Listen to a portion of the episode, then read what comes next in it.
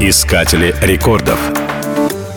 Место самого дорогого фильма в истории кино уже несколько лет занимают «Пираты Карибского моря. На краю света». Это третья часть эпического приключенческого цикла. Бюджет голливудского триквела составил 300 миллионов долларов. К счастью, он окупился примерно в три раза.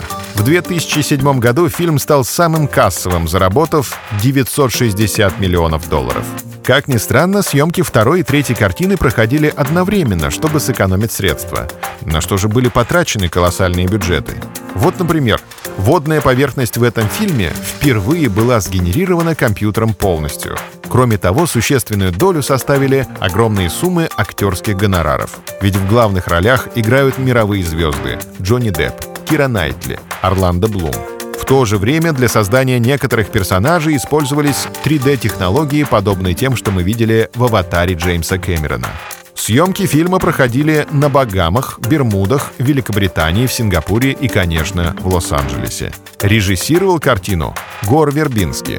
Фильм был отмечен номинациями на премию «Оскар» за лучшие визуальные эффекты и лучший грим. Искатели рекордов.